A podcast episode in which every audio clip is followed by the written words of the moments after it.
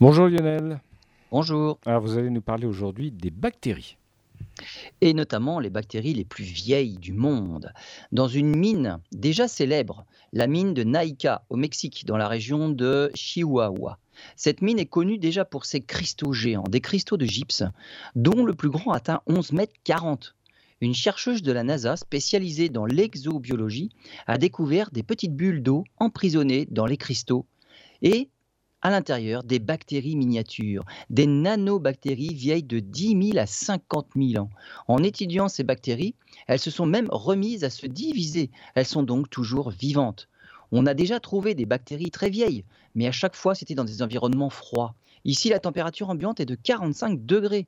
Ces bactéries intéressent donc les chercheurs car elles sont toujours vivantes même après 50 000 ans, mais aussi parce que ce sont des bactéries d'une espèce inconnue une nouvelle piste peut-être pour la recherche de la vie extraterrestre.